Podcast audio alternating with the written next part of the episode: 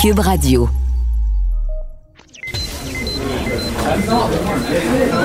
Silence! Veuillez vous lever. La cour présidée par l'honorable François-David Bernier est déclarée ouverte.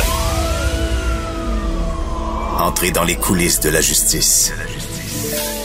Écoutez, vous serez pas jugé. Ils appellent à la barre les acteurs de l'actualité. Oui, votre honneur. Avec François-David Bernier. Avec François-David Bernier. Avocat à la barre. Cube Radio. Bonjour, bienvenue à Avocat à la barre.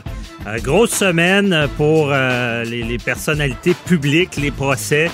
Euh, cette semaine, il y a Éric Lapointe qui a plaidé coupable à des accusations de voie de fait simple. Euh, ce qui a fait beaucoup parler, c'est qu'il demande une absolution inconditionnelle. Dans le fond, il y a eu une entente entre les parties. Euh, on a demandé au juge de l'entériner. Le juge euh, a décidé d'y penser un peu parce que c'est quoi le, le- le dommage que ça peut faire. Habituellement, il devrait l'entériner, à moins qu'il prétende qu'il y a vraiment euh, euh, que c'est déraisonnable. Et euh, il faut savoir aussi que euh, ce- pour l'opinion publique, c'est sûr que ça choque parce qu'on parle de violence vis-à-vis des femmes et on dit ben, une absolution. Les gens, je pense, comprennent mal ce que c'est puis c'est quoi le but de tout ça. Et c'est pour ça qu'on aura tout à l'heure euh, Sharon Otis qui va nous expliquer ce dossier-là. Ensuite, euh, avec tout ce que vous voyez avec la pandémie, euh, les droits et libertés, là, c'est jamais vu, c'est de l'histoire. Euh, on le sait au Canada, les droits et libertés individuelles, c'est très fort. C'est, on y tient, on, on protège tout ça. Mais là, en temps de pandémie, vu l'état d'urgence sanitaire, on doit les restreindre. Euh, ça fait beaucoup parler aussi. Et on voulait l'opinion d'un fervent défenseur des droits et libertés individuelles.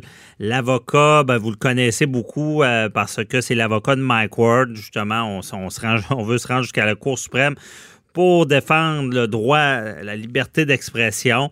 Et euh, c'est maître Julius Gray qui va être avec nous autres tout à l'heure pour qui, qui nous explique son, son opinion. Est-ce que c'est correct que le gouvernement intervienne et restreigne nos droits? On, on- lui parle tout à l'heure. Ensuite, ben, il y a Maître Boily qui est là, évidemment, aujourd'hui. Euh, un gros sujet, on sait, est-ce qu'il y a du racisme sy- systémique au Québec? Euh, Monsieur Legault s'est fait poser la question. Euh, ne veut pas trop y répondre. On va revenir sur la mort terrible de Joyce Etchekan. Et euh, et pour commencer l'émission, ben j'ai pas le choix. Je vais, je vais, je vais vous parler de, la poursuite en diffamation que Gilbert Rozon intente contre euh, Julie Schneider et euh, euh, Penelope euh, McQuaid, j'ai de la misère à dire son nom des fois. Euh, ce qui s'est passé dans ce dossier-là, c'est que ben, à l'émission de, Julie Schneider, euh, Madame McQuaid puis euh, Julie Schneider ont on dit qu'il avait été agressé publiquement par Gilbert Rozon quand bon, on sait qu'avec euh, Mme McQueen, elle avait fait une plainte à la police, ça n'a pas suivi. Bon, la plainte n'a pas suivi. Euh, et euh, on, dit ça en public. Là, ce qui se passe, c'est que la semaine prochaine, le procès, bon, pour viol, à l'époque, ça s'appelait le viol, une agression sexuelle. Le procès de Gilbert Rozon va commencer mardi à Montréal. Donc, on, va suivre ça évidemment pour vous. Et, euh, là, il y, a, eu une mise en demeure parce qu'on dit que, Ju- que Julie Schneider et Penelope McQuain ont diffamé Gilbert Rozon par ces propos-là en public. Donc, il y a eu une première mise en demeure, pas de réponse, et maintenant, il y a une requête au civil. Bon, ce genre de requête-là, c'est des requêtes euh, qu'on appelle en diffamation. Euh, de la diffamation, mais on sait que la charte protège de la dignité. On a le droit à notre dignité, c'est un droit fondamental. Et euh, si euh, les gens nous mettent une cible et nous, nous, amènent à la risée à tel point, euh, c'est pas rien que la risée de du rire, mais dans le fond, euh, c'est des insultes qui sont tellement profondes que ça attaque notre, notre personnalité. Et tout ça parce qu'on est en civil, on n'est pas en criminel, tout ça va résulter d'un dommage. Ça veut dire que si on parle contre moi, on me fait un mauvais nom, ben je peux perdre des clients, je peux perdre des, contrats et donc tous ces ces dommages là, je peux réclamer des montants. Et là dans ce cas-là, ils réclament 450 000 dollars. c'est tout qu'un dossier parce qu'avant le procès criminel, tout le monde se demande est-ce que c'est une bonne stratégie de poursuivre euh, au civil?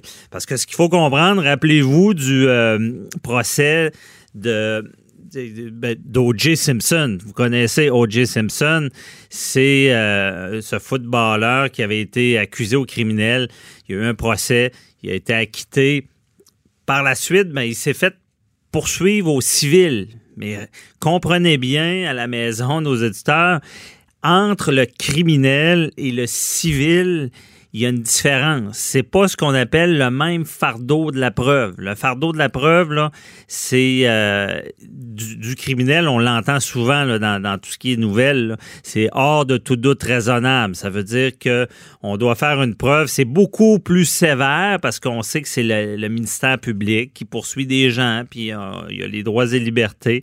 Donc, le, le ce, ce fardeau-là, hors de tout doute raisonnable, ça veut dire que dans la tête du jury du juge, s'il reste pas, pas un, petit doute disant ben, c'est un doute qui est quand même important, raisonnable, c'est qu'on dit ça, ben on doit acquitter cette personne-là. Donc, dans des débats d'agression sexuelle, dans des débats de, meurtre, dans des, toutes sortes de débats criminels, c'est la règle, c'est très rigoureux parce que c'est un, on a accepté ce système-là en droit canadien.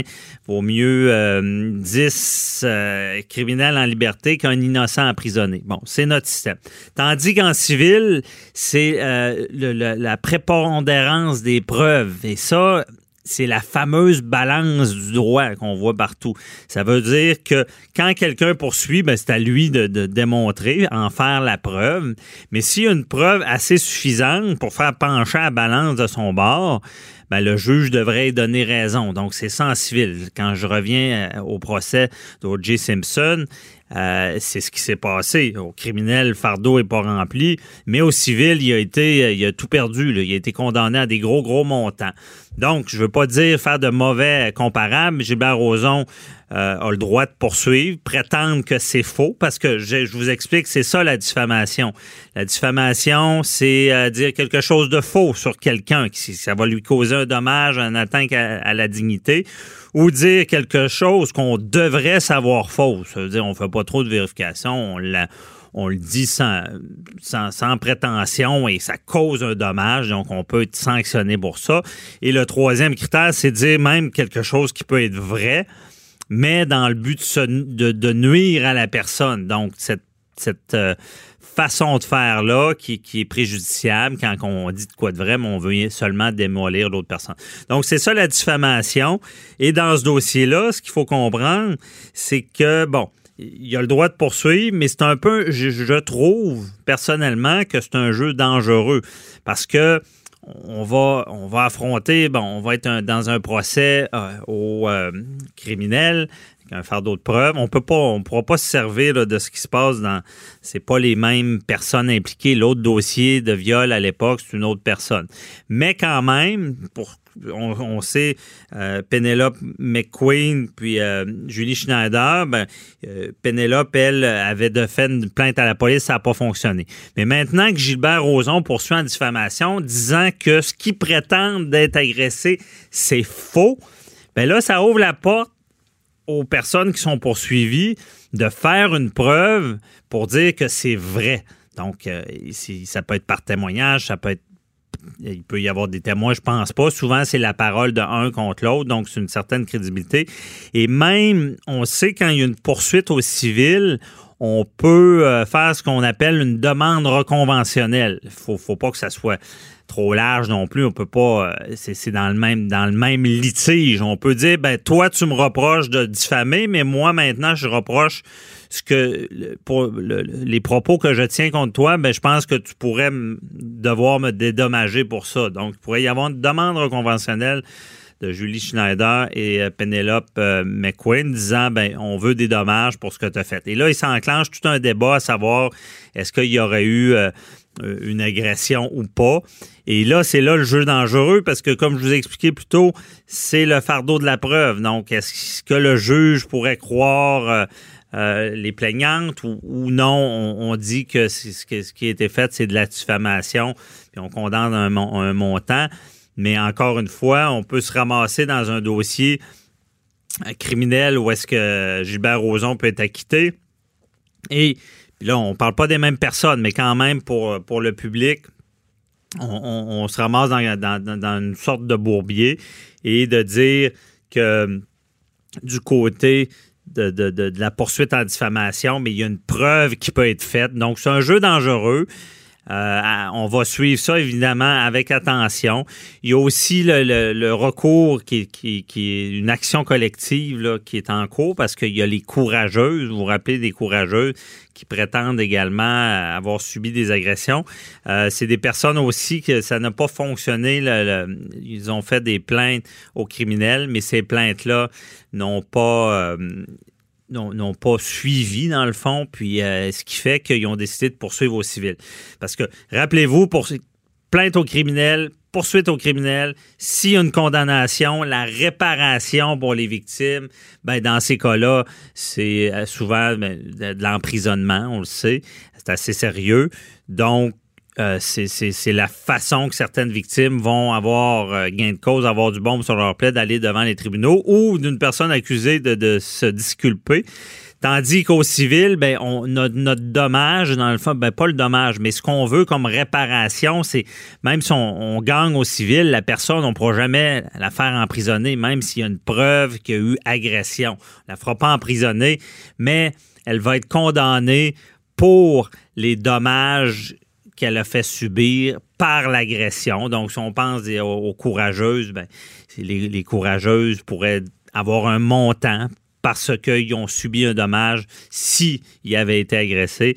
Dans le cas de, Julie Schneider et Penelope McQueen aussi, si jamais il y avait demande conventionnelle. Mais je ne dis pas qu'il y en a, mais ça se peut.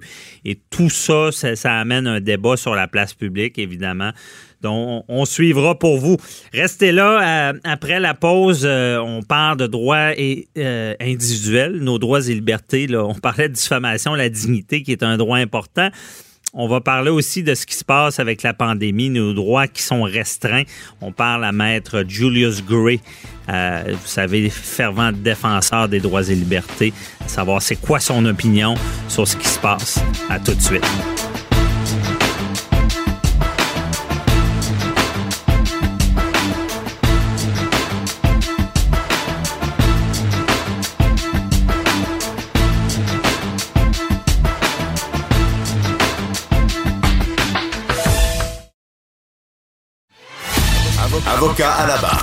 François-David Bernier.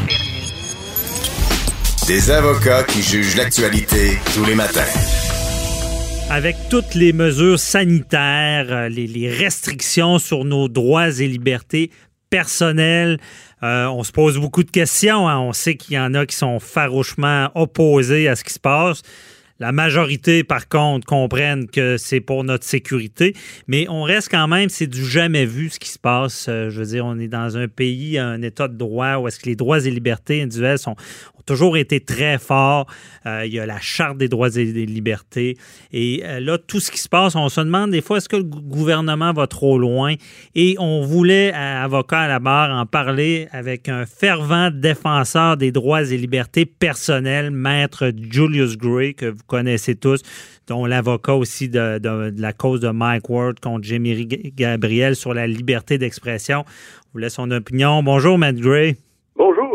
Merci d'être avec nous. Donc, euh, comment vous voyez ça, vous, euh, toutes ces, restrictions sur les droits et libertés? Ah ben, je n'ai aucun doute euh, qu'il s'agit de vraies restrictions, restrictions du droit à la liberté, d'une part, et également à la liberté d'association, où les gens ne peuvent pas se réunir dans des plus, euh, dans, dans, plus que deux ou trois, euh, je pense qu'il y a effectivement euh, une, presque, à mon avis, une certitude que n'importe quel cours trouvera qu'il y a une violation mhm. euh, de la charte, de la charte canadienne, de la charte québécoise, peu importe. La question est est-ce que se justifier Parce que les chartes ne sont pas absolues et il est certain que même euh, quand, même quand il y a une violation, il est très possible qu'elle sera déclarée justifiée. Euh, un, arrêt qui s'appelait Irwin Toys a justifié une mhm. restriction à la liberté d'expression euh, pour protéger les enfants de, la fausse publicité.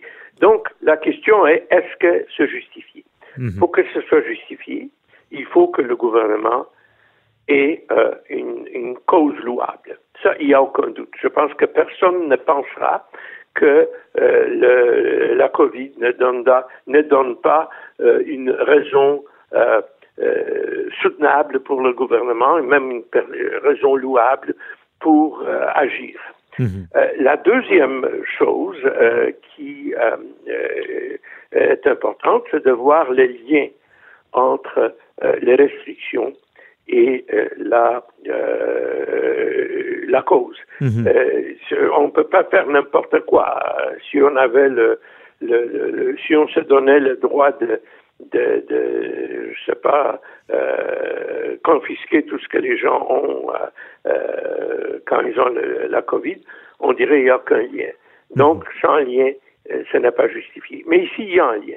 Euh, les médecins disent que les mesures, les mesures les, telles que les, les masques, les, euh, les restrictions de, en matière de, de sortie des partis, mhm. des manifestations, ont un effet, c'est pas une certitude, mais le gouvernement n'a pas besoin de certitude pour ça, ont un effet important dans la diminution de la pestilence. Euh, il reste euh, donc euh, un autre élément, et c'est là où on pourrait avoir des, des, des, arguments, ce que le, il doit y avoir ce qu'on appelle une atteinte minimale. Le gouvernement doit nous enlever seulement les libertés qui sont nécessaires, pas tout. Euh, je vais vous donner un exemple absurde. Si on disait que toute personne euh, atteinte du Covid serait immédiatement exécutée pour qu'elle euh, ne répande plus la maladie, mhm. ça ne serait pas la, la, minimale, ça serait absurde et, drastique. Alors, la question ici, est-ce que ce sont les atteintes minimales? je pense que sur la question, il faut voir d'abord jusqu'à quel point ce sont des, euh, des choses qui ont été recommandées par les médecins, où on peut mhm. sérieusement soutenir que ça aide. Je pense que euh, le port du masque dans les endroits publics, ça se justifie clairement. OK. Donc, c'est pour ça qu'on voit, Matt Gray, le gouvernement, il y en a qui, qui disent le gouvernement tarde à, imposer des règles, mais si je comprends bien avec ce que vous dites, c'est qu'il faut que ça soit une nécessité. On ne s'amuse pas à restreindre des droits personnels. Il faut que ce soit une atteinte minimale. Mhm. Maintenant, le gouvernement n'est pas tenu à une exactitude euh, 100%, euh, mhm. mais il ne faut pas euh, y aller de, de, de, de, façon enthousiaste et enlever les libertés euh, de façon trop large. C'est là où on pourrait avoir des, des, des, questions. Par exemple, si on obligeait les gens à porter un masque chez eux, moi je dirais que c'est, excessif, c'est pas nécessaire, c'est peut-être même pas proportionnel. Si on disait dans la rue, je sais pas, mais je, je penserais que c'est excessif. Mais dans les espaces fermés, non, euh, c'est raisonnable. Mhm. Euh, si on disait aux gens euh, qui ne peuvent pas rencontrer leurs parents mourants, je serais tenté à penser qu'un tribunal, si on pouvait y arriver à temps, aurait assez de compassion pour dire non, il faut trouver un autre moyen, il faut que tout le monde se, euh, porte des, je sais pas, euh, des, des, choses assez épaisses pour, pour que le virus ne pénètre pas. Mais euh, enfin, ça, irait trop loin. Mais je pense que les restrictions qu'on a vues, généralement, les restrictions des libertés sont raisonnables à quelques exceptions. Donc, donc à la base, vous trouvez que le gouvernement fait, fait un bon travail sur les droits et libertés? Ou, qui n'a pas un frein. Sauf pour une chose où je mhm. pense qu'ils ont tort. L'obligation des étudiants d'aller de fréquenter l'école en personne, euh, c'est-à-dire c'est-à-dire ne pas donner le choix entre euh, la présence physique et euh, une séance virtuelle. Je pense que ça va trop loin.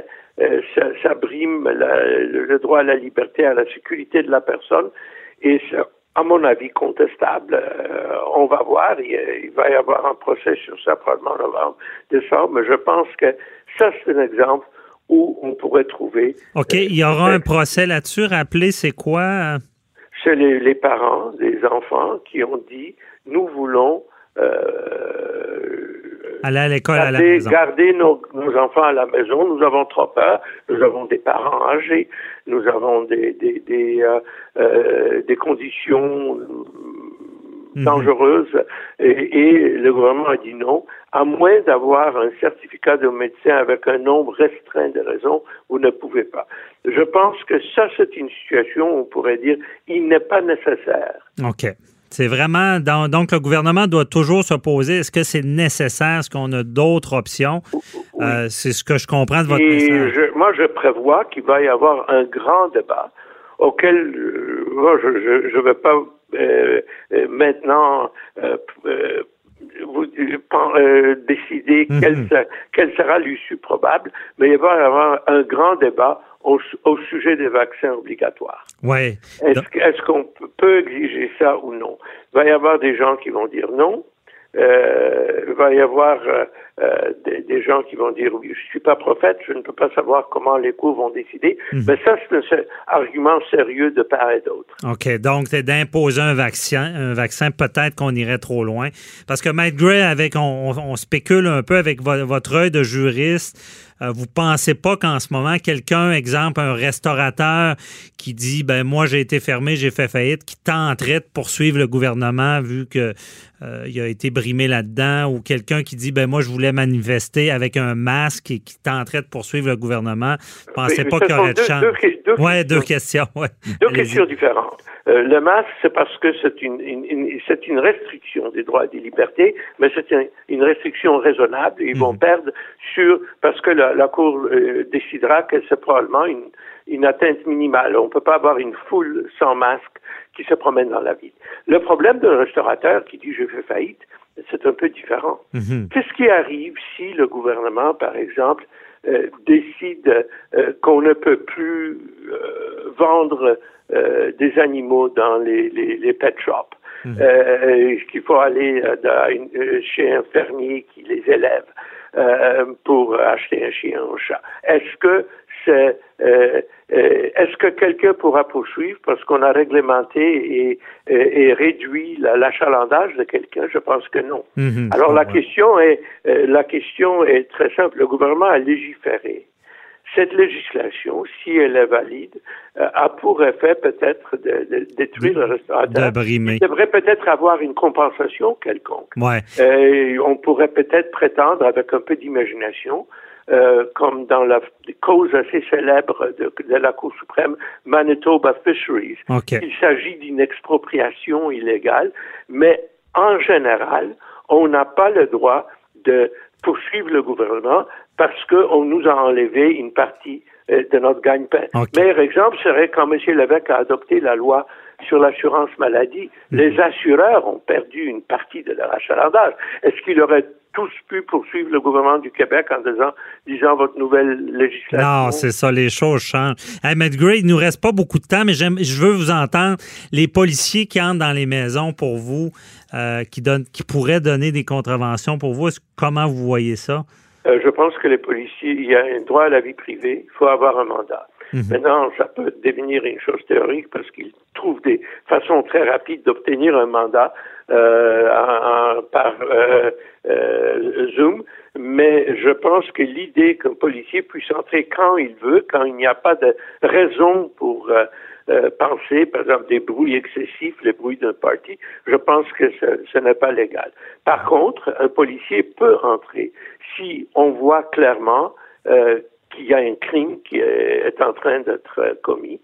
Et deuxièmement, un policier pourra obtenir un mandat si nécessaire. Mais je n'aimerais pas que le gouvernement donne euh, un permis automatique pour la police de pénétrer chez nous tout le temps. Et je pense que si le gouvernement essayait une telle euh, euh, réglementation, ça serait cassé. OK, je comprends. bien répondu. Matt dernière question, je vais étirer un peu le temps. Pensiez-vous voir ça, telle restriction sur les droits et libertés de votre vivant? pensait pas voir une pandémie. On en parlait depuis Mhm. très longtemps que c'était une possibilité, mais nous, euh, euh, nous, euh, avions ten- tendance à classer cette information Ouais. comme si c'était une possibilité lointaine euh, qui n'arrivera pas. On espérait je pense pas que ça, quand- je- on comprend que la- le véritable but des, des, des, des lois sur l'urgence, ce n'est pas les- les- la répression politique, ce n'est pas les histoires comme, comme les, les résurrections appréhendées comme en 1970, mais c'est précisément euh, les maladies, les incendies, euh, les Mhm. inondations, et ça pouvait arriver. euh, je ne prévoyais pas cette affaire-ci. Ouais, la protection, oui, du public, effectivement. Merci beaucoup, Maître Julius Gray, très éclairant. On- je vous reparlerai pour un suivi. Bye bye.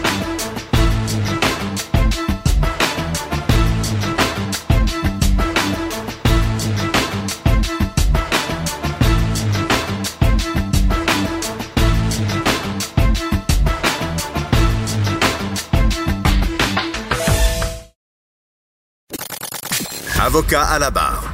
Avec François-David Bernier. Avec François-David Bernier. Le racisme systémique, est-ce que ça existe? On a vu le cas de Joyce Etchakan qui a marqué euh, le Québec. Euh, est-ce que vraiment cette femme a subi cette forme de racisme? Euh, est-ce que euh, c'est fréquent? Euh, on voit des conséquences très graves, ce qui s'est passé à l'hôpital. On va en savoir plus. On en parle avec euh, Maître Jean-Paul Boilly.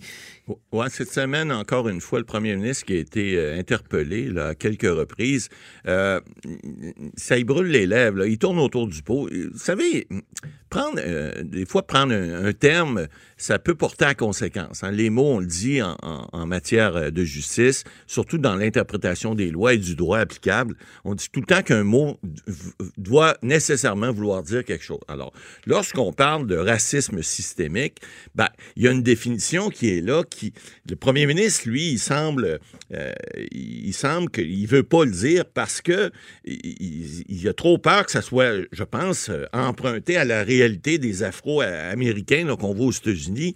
Et puis, on veut pas que dans l'opinion publique québécoise, qu'on passe pour les Québécois pour des, des racistes. Bon, ça, c'est une chose. Maintenant, on a vu plusieurs euh, cette semaine euh, faire euh, le, le- le- le- débat là-dessus en disant il devrait le dire, devrait pas le dire. Bon, René Lévesque voulait pas le faire à l'époque pour des raisons euh, de, politiques. Maintenant, il faut appeler un chat un chat. Qui s'est passé là-bas, puis on va parler tout à l'heure aussi de- de- du système de justice au niveau de, de la surreprésentation des Autochtones dans les pénitenciers, parce que ça aussi, c'est un fait qui est là. là. Tu sais, quand je dis un chat, un chat, euh, lorsqu'on voit ce qui s'est passé à l'hôpital de Joliette, euh, c'est pas euh, c'est pas un fait unique, c'est pas quelque chose de banal, c'est pas quelque chose. Il semblerait, le rapport vient en tout cas qui était là, puis là la ministre, euh, qui est la ministre des, Affaires autochtones, bon cette semaine même le premier ministre a dit en conférence de presse, elle pose une question jeudi, il a dit à la journaliste, ben écoute, je vais, regarder ça. Avez-vous encore confiance en votre, en ministre? Euh, Je vais regarder ça. Alors ça, ça regarde pas bien pour pour la- euh, Madame la ministre, mais reste que cela étant dit, il y a eu des une 140 à peu près recommandations dans le rapport vient et à date, la ministre cette semaine était toute heureuse d'annoncer, c'est peut-être pas la plus belle annonce qu'elle a faite dans, sa carrière, qu'elle avait appliqué déjà quatre des recommandations ça paraît pas bien, tu sais, en, matière d'apparence, en matière de, d'application, de, recommandations, surtout lorsque le feu est pris comme ça, puis qu'on arrive avec un, drame comme on a vécu depuis deux semaines à Joliette, euh, ces gens-là méritent plus que de se faire dire ben, que sur une, au-dessus de 100 quelques recommandations faites par l'ancien juge vient, euh, on en a appliqué quatre. Oui, c'est mieux que zéro, vous allez me dire, mais c'est peut-être pas euh, une terre en bois de bout, comme disait mon grand-père. Alors, il faut que, euh, bon, que les, les. Ouais, mais choses bougent. Mais le premier ministre le dit cette semaine. Ouais. qu'il bouge, les Et choses ça existe-tu pour de vrai, le racisme Ben, systémique? écoutez, ça existe pour de vrai? C'est pas à moi de le dire, c'est pas à vous de le dire non plus, mais il reste qu'il y a certainement du racisme qui se fait, en tout cas au niveau des Autochtones. On le voit, ils ont des, ils ont, ils ont des, ils ont des situations qui déplorent. Il y a un rapport, il y a un enquêteur qui, qui a fait un rapport important de plusieurs centaines de pages avec beaucoup beaucoup de recommandations. Et, et, et, et une des recommandations était à l'effet de, de, faire attention au niveau du système de santé pour que les Autochtones reçoivent le même égard que ça, les ça autres. veut dire qu'un Autochtone se présente et il n'est pas du tout traité comme une autre personne. Ben, ça ne veut pas dire nécessairement le cas, mais il semble y avoir, quand on dit systémique, il semble y avoir un système dirigé de façon euh, reconnue, pas partout, mais dans certains endroits, pour, euh, pour certaines minorités. Les Autochtones semblent réviser, ce qui, qui pourrait être le cas, mais, euh, mais, mais, mais effectivement, ce qu'il est reproché, entre autres, à la ministre d'Amour, c'est pas avoir agi assez rapidement, parce que les recommandations du rapport, ça fait plus d'un an que c'est là. Mais là, ce qu'on comprend également, puis là, quand je vous parlais tantôt de, de surreprésentation des Autochtones en prison, j'ai sorti des chiffres, et, et c'est cette semaine, la, la directrice des poursuites pénales euh, du Canada, là, qui, est, qui est maître euh, Kathleen Roussel, qui, qui a dit elle-même, elle dit, euh, elle dit écoutez, on croit que le système de justice qui- au Canada doit se poser des questions difficiles sur les facteurs qui contribuent à la surreprésentation des Autochtones dans les prisons du Canada. Pourquoi? Parce qu'elle se rend compte qu'au niveau de la population, ben, euh, euh, les Autochtones, ils représentent 30% des détenus dans les pénitenciers fédéraux. Donc, c'est pénitenciers, vous savez, mais dernier, où c'est deux ans et plus de sentence. là. Ah ouais. On parle des provinciaux, c'est moins de deux ans. Ça, c'est, je veux dire, c'est tellement Alors pas qu'ils forment juste 5% de la population. Oui, mais C'est le- pas nouveau. Même le, le code criminel Oui. prévoit la situation autochtone. Ce qui veut dire, Ouais. Ça, ça, choque la loi sur les Indiens aussi, qui est aussi. une loi fédérale. Mais le, le- le code criminel, Ouais. ça choque beaucoup de gens. Exact. Un, un autochtone n'aura pas une peine aussi sévère que euh, un- Ouais, un- un blanc. une autre personne. À cause Et- des coutumes et à cause des, des traditions. mais Mais il y a c'est même- non, non, Ouais. même pas. C'est que. Les- puis- puis Et ils en prennent en compte. Les juges en prennent compte. Oui, c'est prévu. Mais le code. C'est prévu dans le code criminel. Ouais. Et ce qui, la raison de ça, ça choque les gens, mais quand, on- quand on l'explique, on comprend. C'est que il y a, dans les réserves, dans des milieux autochtones, le, le- le niveau de criminalité est tellement haut Ouais. Que euh, c'est des, des gens qui naissent là-dedans. Ben, ils sont, Donc, ils sont élevés là c'est plus grave, Ouais. c'est plus grave pour quelqu'un qui naît dans, dans un environnement euh, en- qui n'a pas de criminalité de commettre un crime Effectivement. que quelqu'un qui naît dans ces milieux-là. C'est pour ça que le code criminel prévoit déjà cette situation-là, parce Ouais. qu'on veut diminuer le taux d'Autochtones incarcérés, puis ce qu'on veut, c'est réhabiliter ces gens-là. Donc, c'est sûr que ça, ça, ça date de longtemps. Ah, ben c'est pas d'hier. D'ailleurs, la directrice a- a- a- ajoutait cette semaine qu'elle trouvait ça évident qu'on retrouve des problèmes là dans ces communautés-là les plus défavorisées, puis qui ont tendance à être, c'est les communautés autochtones ou celles qui sont racisées. Alors, ça, c'est connu, c'est su. Maintenant, s'ajoute évidemment le problème qu'on a vu là, depuis quelques semaines au niveau de la santé. Est-ce que maintenant le gouvernement va bouger? On a vu M. Legault cette semaine qui dit ben moi, je vais m'en mêler. Je vais essayer de, voir ce que je peux faire. Et est-ce que c'est responsable d'avoir fait ce qu'on a fait jusqu'à présent pour ces communautés-là? Puis là, ben, écoutez, il y a un autre facteur qui est important. On a vu M. Legault cette semaine, il s'est excusé auprès de la famille. C'est important, ça, parce que ça, ça peut avoir des conséquences. Lorsque un gouvernement va s'excuser auprès d'une communauté ou d'une famille, ben, il peut avoir des conséquences juridiques, judiciaires à ça. Parce que là, il y a, il y a certainement des... des- Ben là, on- on sait qu'il y aura une qu'il y a poursuite. là. Il, y a, il y a déjà Maître Bertrand ici à Québec qui, qui s'est annoncé de re- représentant de la famille comme tel. Donc, mais là, lorsqu'il y a des excuses avant qu'un dossier soit, euh, soit entendu devant la Cour, ben il y a déjà une belle Ben, carotte. Est-ce que ces excuses-là engagent la responsabilité? Peut-être pas. Non, mais ça met, ça met de la peinture sur les murs, comme on dit. Là. Des fois, à la Cour, vous savez, on n'a pas toujours des droits clairs, on n'a pas toujours des dommages euh, qui sont euh, nettement euh, quantifiables ou qu'on peut quantifier de façon raisonnable, facile. Vous savez, une mère de famille, ça vaut combien? Si elle a un ou elle a, elle a sept enfants, est-ce qu'il y a une différence? Est-ce que le fait que, bon, ces gens-là... on- Ben, Le fameux solatium doloris, Oui, la perte d'un être cher. Je, la- être je pense qu'on on est là. Oui, mais ça vaut combien? C'est ça, Mais je sais même.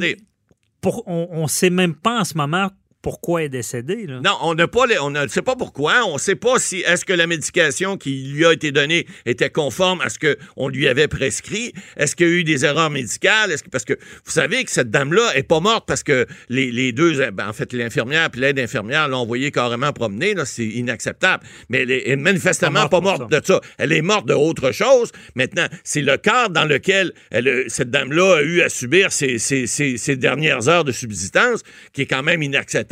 Est-ce que ça fait en sorte que le gouvernement va être tenu de donner un montant important à la famille? Ça, restera au juge à décider. Mais il reste une chose. Si le, fait qu'on a maltraité quelqu'un dans un hôpital alors qu'elle aurait dû s'attendre à des soins euh, euh, minimum, en tout cas au, au niveau d'être traitée puis en fin de vie comme ça, parce qu'on parle de fin de vie, on parle pas d'une femme de 37 ans qui est en fin de vie, mais là, on dit tout le temps qu'on prend la victime comme elle est. Si vous donnez un coup de poing à quelqu'un puis qu'il a juste un œil au beurre noir, c'est pas grave. Mais s'il en meurt, ben vous pouvez être euh, accusé d'homicide, peut-être involontaire, mais homicide quand même. Ben là, et je vais, je vais vous dire, il ne faudrait pas découvrir qu'il y a eu une négligence dans la- l'administration La des médicaments. de Parce la que là, là, ça médicament- serait grave. Oui, parce que on, avait une forme de racisme puis on n'aimait pas la personne et tout. Là, là, ça serait le, le Euh, bout de tout. là, ça serait des grosses poursuites. Mais euh, la, la question aussi que je me pose, pourquoi le, le premier ministre veut tellement pas s'excuser? Si, il Ben, s'est excusé. Je, ouais. comprends. excusé, il s'est mais- excusé à la famille, mais pourquoi il veut tellement pas reconnaître qu'il peut y avoir du, racisme. du racisme Ben, systémique? c'est, comme j'expliquais au départ, il y a une question de sémantique. Oui, effectivement, je le disais cette semaine, Mathieu Bocoté a fait un excellent article là-dessus en disant que, écoutez, le racisme systémique, le racisme existe. Est-ce qu'il est érigé en système? Voilà une question qu'on peut se poser. Est-ce qu'on peut dire que le gouvernement peut dire qu'il y a un système vraiment au Québec qui dit que le racisme comme tel est érigé en système? C'est une question qui se pose. Est-ce que le gouvernement doit l'admettre? Je suis pas convaincu de ça, moi non plus. Mais il reste que dire, puis quand je dis un chat, c'est un chat, là, euh, dire qu'il n'y a pas de racisme, le, M. Legault n'a pas dit qu'il n'y avait pas de racisme. Non, non, non, non. Il a admis qu'il y en avait, puis il a dit, il faut régler ça, il faut faire. Maintenant, il n'a pas voulu prononcer le mot, même si on lui a demandé, je sais pas combien de fois, si on lui a pas demandé 20 fois, on lui a pas demandé une fois. Lui, il n'a pas voulu aller de, euh, de ce côté-là, parce que ça, ça vient de, comme on dit aux, aux États-Unis, ça vient de démontrer qu'il y a un système qui est fait pour venir euh, indiquer, si on veut, une, une couche de la population. Il veut pas embarquer là-dedans. Je peux le comprendre aisément. C'est le premier, en fait, c'est le premier magistrat de la province. Donc, ce qu'il dit, ben, ça peut venir avoir des conséquences lourdes. Je sais qu'à l'époque, René Lévesque voulait pas le faire non plus. Et plusieurs autres premiers ministres n'ont pas voulu embarquer là-dedans. Même Bernard Landry, lors de la paix des Braves, n'a pas voulu le, le faire. Donc, il faut comprendre ça. Maintenant, c'est de la sémantique. Est-ce que, en bout de ligne, ça serait pas bien de le faire? Peut-être que oui, peut-être que non. Mais il reste que euh, le, le problème est là. Il est évident. Les gens sont là. M. Legault a dit qu'il allait prendre, euh, qu'il allait le prendre le dossier. Est-ce que Mme Damour, au moment où on se parle, est encore là? Je ne le sais pas, là. Mais il reste que M. Le- Legault devra faire des choses et les, les- les- les- ça prend des événements malheureux. Des fois, on l'a vu ailleurs, pour la petite fille de Granby, là, et pour faire bouger Hey, les choses. Maître Boily, vous lisez dans mes pensées. Ben oui. En plein ce que j'allais dire. Ouais. Ça prend des drames pour C'est faire plate. évoluer les choses. Ça. Mais apprenons de ça, puis je pense qu'il est temps qu'il- qu'on bouge. Mais en tout cas, c'est pas, c'est pas, une, c'est pas une situation facile. Mais ça qu'on- bougera pas Mais quand, facilement. quand- quand- comment quatre. La ministre a appliqué quatre des recommandations Ouais, sur des 100. 142, ouais, Bon, c'est pas évident. Peut-être qu'il y a encore d'ouvrage. Il doit y avoir quelques-uns. Merci, faire Boily.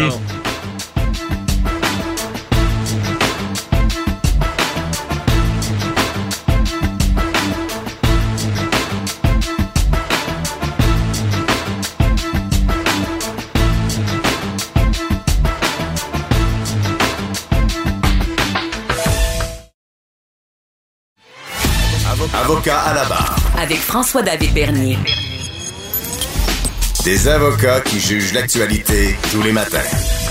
Éric Lapointe, cette semaine, qui plaide coupable à des accusations, à une accusation de, de voie de fait simple. On sait, euh, et là, ce qu'on entend, c'est qu'il pourrait obtenir une absolution conditionnelle. Euh, c'est entre les mains du juge et on voulait en discuter avec euh, notre chroniqueuse, euh, Matt Sharon Otis. Bonjour. Oui, bonjour, Maître Bernier. Donc, euh, toute une nouvelle, il, il décide de plaider coupable.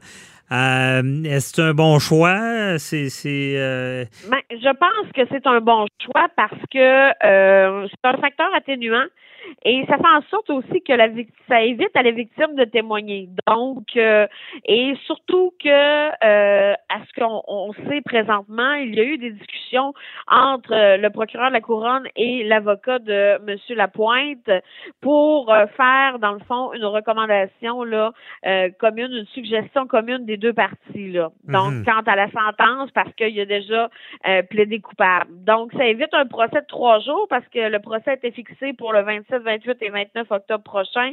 Donc, euh, maintenant, euh, reste à voir si euh, l'honorable Steve Euh, va le 7, euh, le 27, pardon, le 27 octobre prochain euh, accorder ou aller dans le sens euh, de la suggestion commune des deux parties. que est-ce qu'il est obligé de l'entériner? Ben, il n'est pas obligé de l'entériner s'il trouve que euh, c'est, euh, dans le fond, que c'est euh, déraisonnable. Mhm. Donc, s'il trouve que euh, la force, par exemple, parce que là, on parle d'un voie de fait, si, par exemple, la force est, est, est, est, plus grande et a, a- a eu plus d'impact ou dans le fond. Ben, la gravité du crime, dans, le- dans le fond, c'est ça. On est dans le voie de, simple, euh, voie de fait simple. Où est-ce que. Mais, vous, parliez tout à l'heure d'un procès de trois jours. Pour les victimes, ce genre de procès-là, ça doit pas être évident de témoigner contre euh, son agresseur. la victime a sauvé ce procès-là. là. Ben, c'est pour ça que je vous dis que c'est un facteur atténuant, c'est-à-dire que euh, veut, veut pas, le juge va en tenir compte que la victime n'aura pas à témoigner devant son agresseur et ça, ça évite, là, dans le fond, bien évidemment, euh, du stress, etc., là, à la victime. Euh, donc, euh, et il faut savoir aussi, là, que euh, M. Lapointe a également versé 3000 dollars à un organisme euh, pour euh, les femmes euh, victimes de violences euh, et qu'il continue, qu'il a entrepris une, une thérapie euh, depuis les événements, etc. Donc, c'est tous des facteurs a- atténuants là, pour aller dans le sens de la suggestion commune, mais le juge n'est pas tenu à la suggestion commune. C'est Mhm. que Parce que là, si on, si on parle de, de- d'absolution là, conditionnelle, on Oui. parle de quoi? là? Il n'y a pas de casier judiciaire. là. Il n'y a pas de casier judiciaire, mais l'absolution conditionnelle, ce que ça fait, là, c'est que euh, pendant un an, euh, il a, euh, dans le fond, il a des, et c'est une sentence, il aura euh, bien évidemment des, euh, des, comment je pourrais vous dire ça, des, euh, Les engagements, il faut qu'il des engagements. qu'il s'engage à. Je pense pas qu'il va pouvoir communiquer avec la victime, par exemple. C'est ça, c'est ça, c'est ça, dans le fond. Donc, euh, euh, il, il pourra pas. Donc, la sentence va le prévoir et c'est une probation d'un an là qui est suggérée pour l'instant. Mhm. Euh, donc, euh, s'il va à l'encontre de ça, par contre, là, là à ce moment-là, euh, ça, ça va aggraver son cas, mais il n'y avait pas encore d'antécédent. Cependant, euh, faut pas oublier une chose, c'est que euh, il avait des conditions à une promesse, OK? Une promesse qu'il avait fait là euh, en date euh, Un 810, là, un mandat de paix? septembre. Euh, oui, entre autres. Mhm. Et euh, il a contrevenu à, à, à une des conditions de cette promesse, c'est-à-dire que euh, il devait s'abstenir de communiquer directement ou indirectement avec la victime. Et euh, à ce qu'on sait, là, ce qui est euh, rapporté, c'est qu'en date du 26 décembre, il aurait communiqué avec la victime. Euh, donc, euh, euh, il donc, il y a deux accusations, si on peut dire ça comme ça. Pas deux accusations, mais c'est deux. Il y a- il y a- bon, ça, ça, ça peut jouer contre lui aussi s'il a, il a brisé un engagement qu'il avait, dans le fond, avant de plaider coupable, ce qu'on comprend. Euh, Puis c'est ça. Puis les absolutions, comme vous le dites bien, pas de casier, mais c'est. Moi, je, je me rappelle, je me suis déjà battu euh, pour euh, avoir des. Parce que les absolutions qui sont euh, inconditionnelles, qui n'ont pas de conditions, Oui. ça, ça disparaît vite. là. Je veux dire, il n'y a, a pas de traces. Par contre, quelqu'un qui, était, qui a une absolution conditionnelle n'y a, pas officiellement de casier, mais il y en a un en réalité pendant un an. Donc, il y a des fois, il y en a que ça leur nuise quand même, vu la condition qui est présente.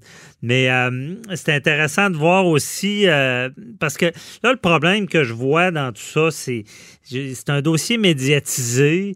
On le comprend, c'est pas de sa faute. C'est un chanteur, je pense qu'il a beaucoup perdu de cet événement-là. Excusez, on va le dire, une histoire de brosse. Il a, il a, il a, il a agressé une femme, ben, c'est sûr. Sa fête, euh, sa fête, de 50 ans, etc. Il ouais. mal viré, là, rendu à la maison, là. Donc. Euh, Ce qu'il a fait, c'est, c'est pas correct, mais je le sais pas pour le public euh, de parler de quelqu'un qui, qui, qui agresse, ben, qui fait un, voie de fait. sur une femme et de parler d'absolution conditionnelle. Je ne sais pas si on envoie le message passe bien. Là.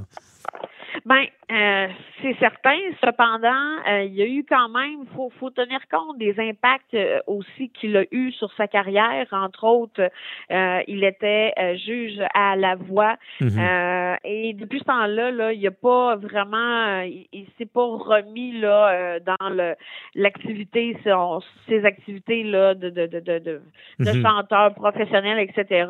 Et il s'est excusé. donc, il a tenu à vraiment à s'excuser il y a aussi également, comme je l'ai dit tout, à l'heure, euh, donné 3 000 dollars à un organisme de femmes victimes de violences. Euh, euh, je pense qu'il y a beaucoup de repentis là-dedans. Je pense que des fois, ça peut arriver un manque de, de jugement et comme on le sait, euh, M. Lapointe était en état d'ébriété, je pense. Euh, bon, ce qu'on parle, on dit qu'il était dans un état d'intoxication. Donc, ça, ça n'excuse pas en rien le comportement, mais cependant, vous comprenez que... Ben, à l'époque, ça pouvait, mais ça a été enlevé. Euh, maintenant, l'intoxication volontaire et pas une défense. Euh, euh, quand ça c'est une défense, mais quand ça concerne un crime contre la personne, là, c'est plus une défense. On, comprend bien ça. Cependant, peut-être qu'il aurait réagi autrement, vous comprenez? Mm-hmm. Donc, et, et c'est tout ça qu'il faut regarder. C'est sûr que pour le, le, le, public, le grand public, c'est sûr qu'au niveau de de leur opinion par rapport au système de justice, de voir ça, mais ce n'est pas, par exemple, une absolution inconditionnelle, c'est une absolution conditionnelle, donc avec des conditions. Donc, euh, il doit le respecter et à défaut, là, ça peut y aller, bien évidemment, la gravité, là, dans l'éventualité où il va à l'encontre d'une de, de, cette sentence-là, si, bien évidemment, le juge euh, l'entérine et, euh, dans le fond, euh, euh, entérine la suggestion des deux parties, il y aura des impacts importants. C'est un bris de probation, là, à ce moment-là. Donc, il mm-hmm. faut, faut tenir compte de ça. Euh, et euh, somme toute, ce qu'on dit, c'est que euh, la victime, bon, n'était pas, ne souhaitait pas être présente à l'audience, euh, qu'elle était aussi au courant de la suggestion commune mhm. euh, des, des, deux parties, dans le fond, du procureur de la couronne ainsi que de l'avocat de M. Lapointe. Donc, elle n'a pas, en tout cas, elle ne semble pas s'être, dans le fond, offusquée ou manifestée. Là, vous comprenez? il y a des proches qui l'étaient plus. J'ai lu, en tout cas, qu'il y a des proches qui étaient un peu offusqués de ça, mais ce qu'il faut comprendre, aussi, c'est. Ouais, ouais, on n'est pas sûr de ça. Mais ce qu'il faut comprendre, parce qu'il y a, des, programmes même de justice réparatrice où est-ce que l'agresseur s'excuse. Et là, je crois qu'il y aura même une lettre à, à, sa victime. Il s'excuse officiellement. Euh, c'est ce qui est bon de rappeler, Maître Otis, au public, que c'est le but non plus, c'est pas de. C'est qu'il y ait une peine euh, qui est proportionnelle. c'est sûr qu'on se cachera pas, ce que, je sais pas ce que vous en pensez, mais en 2020, euh, dans nos années, une personnalité publique qui est accusée, je pense qu'elle paye, elle paye très cher ah, ben, aussi euh, de son crime. Je crois qu'il doit regretter ce geste-là. Au niveau de son exposure, vous comprenez, au niveau médiatique, euh, en mon sens à moi, vous comprenez que assurément, ça aussi, c'est un facteur atténuant parce que bien évidemment, ça atteint à à, sa, réputation, ça, ça va de soi, mais il faut pas oublier aussi que M. Lapointe, à l'heure actuelle, n'avait pas d'antécédent. OK? Euh, donc, euh, il, il- il y a cet aspect-là aussi. Là. Ouais. Donc, euh, euh, il perd plus que le monde commun, vous comprenez, à- à- avec cette exposure-là médiatique euh, qui, bien évidemment, ne lui fait pas euh, une belle figure. On se Non, non, c'est sûr. que C'est, perd plus qu'une personne normale. euh, Ouais, ouais. Puis d'ailleurs, c'est, c'est quand même nouveau. Les tribunaux, euh, parce que d'ailleurs, je pense à- au procès de Nathalie Normando, où est-ce que le juge a pris la peine d'écrire dans le jugement quand il y a eu l'arrêt des procédures, où est-ce que le juge a dit que les, les- les- personnes accusées étaient maintenant aussi innocentes que n'importe qui et que le prix qu'ils avaient payé sur la place, euh, le bûcher de la place publique, Ouais. était plus grand qu'une condamnation judiciaire, même normale. Donc, c'est sûr que on- on- je pense qu'il a payé son geste euh, fois, fois 10, là, sans rien enlever. Tu sais, c'est sûr que. euh, Je, je pense qu'il a été dompté. Ouais, ben, c'est sûr. ça comme ça. ben, On lui souhaite, en tout cas, à tout le moins. Ouais, on lui souhaite euh, certainement. Merci, Maître Otis, de nous avoir éclairé dans, dans ce dossier-là. On se reparlera pour un autre dossier. Ça fait plaisir. Merci. belle journée. Au Bonne revoir. journée. Bye-bye.